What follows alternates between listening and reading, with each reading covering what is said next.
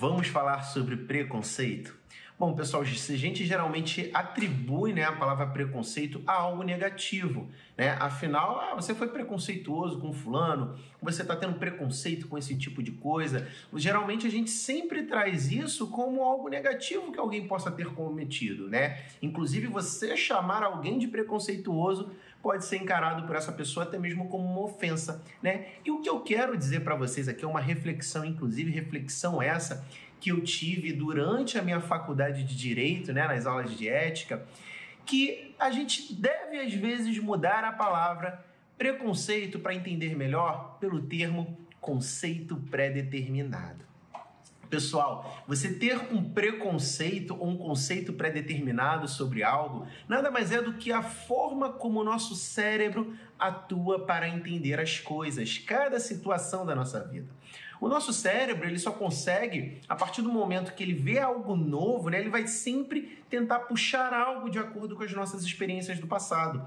Né? Se eu ver, por exemplo, é, uma, algo, é, por exemplo, se eu vejo um ET, né, aquele extraterrestre naquele filme, eu vou atribuir a imagem dele aquela todas aquelas experiências que eu tive aos filmes anteriores, né? Então, quando a gente vê algo que a gente não conhece, a gente sempre busca, o cérebro ele sempre busca o entendimento disso com algo que a gente já tenha visto no passado. E é por isso que uma coisa nova muitas vezes buga a nossa mente, muitas vezes a gente fica sem entender, a gente fica sem ter a percepção real do que exatamente é aquilo, porque o nosso cérebro ele não vai ter o parâmetro de comparação para poder trazer aquilo para nossa realidade.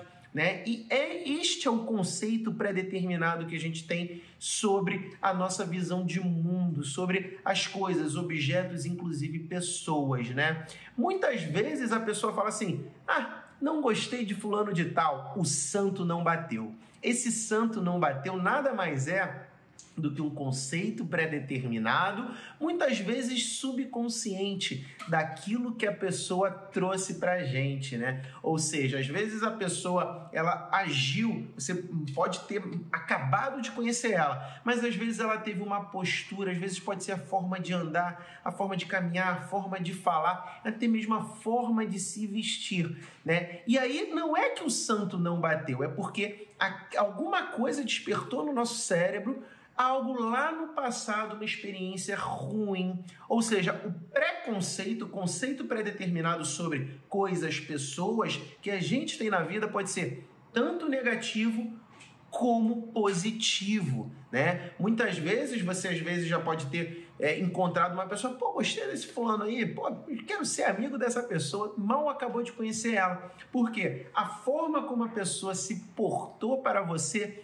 pode ter despertado algo na sua mente que te remeteu lá atrás a uma atitude positiva, uma atitude é, bacana, legal, um espírito bacana. E isso essa pessoa te remete e te traz, né? Você muito provavelmente já deve estar entendendo mais ou menos do que eu estou falando, porque a gente tem isso com tudo. A gente Todas as nossas decisões, por assim dizer, a gente toma com base na experiência que a gente tem no passado. Né? Como eu falei, o cérebro ele tenta é, é, buscar lá atrás certas definições e referências para poder fazer a nossa tomada de decisão. Então, se a gente toma uma decisão que tem mais coerência com algo que a gente já vivenciou, torna-se muito mais fácil a gente ter as atitudes de agora, né? Então, quando a gente fala muitas vezes o termo preconceito, muitas vezes a gente está atribuindo algo ruim. E de certo, pessoal, julgar o livro pela capa é algo sempre péssimo,